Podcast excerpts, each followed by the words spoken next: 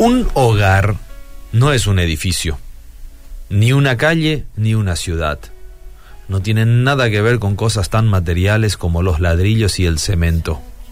Un hogar es donde está tu familia, escribió John Boyne, un escritor. Cada familia es distinta, cada una tiene unas características diferentes.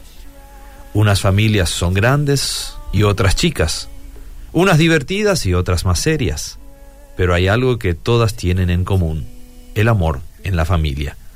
La familia es el primer núcleo social que conocemos, en el, que aprendemos a querer con el corazón.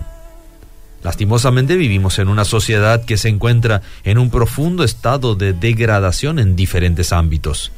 Degradación moral, afectiva, política, económica, pero peor aún, esta sociedad padece una aguda degradación espiritual por haberle dado las espaldas a Dios.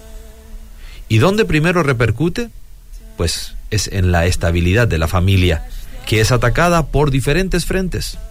Nos urge, por tanto, fortalecer los pilares de la familia para poder resistir tal embate.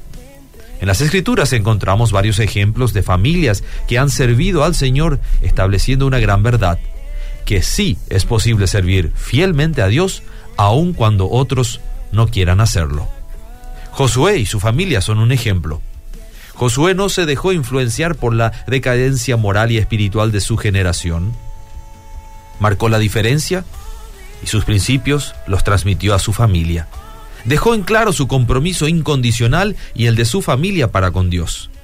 Y no solo eso, sino que estuvo dispuesto a dar el ejemplo de vivir de acuerdo a esa decisión.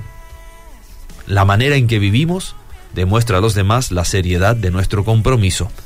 Si la familia es llamada para algo, es para vivir para Dios. Y Josué lo expuso de la siguiente manera. Pero, dijo él, y no importaba la, situación, pero yo y mi, mi casa, mi familia, serviremos al Señor.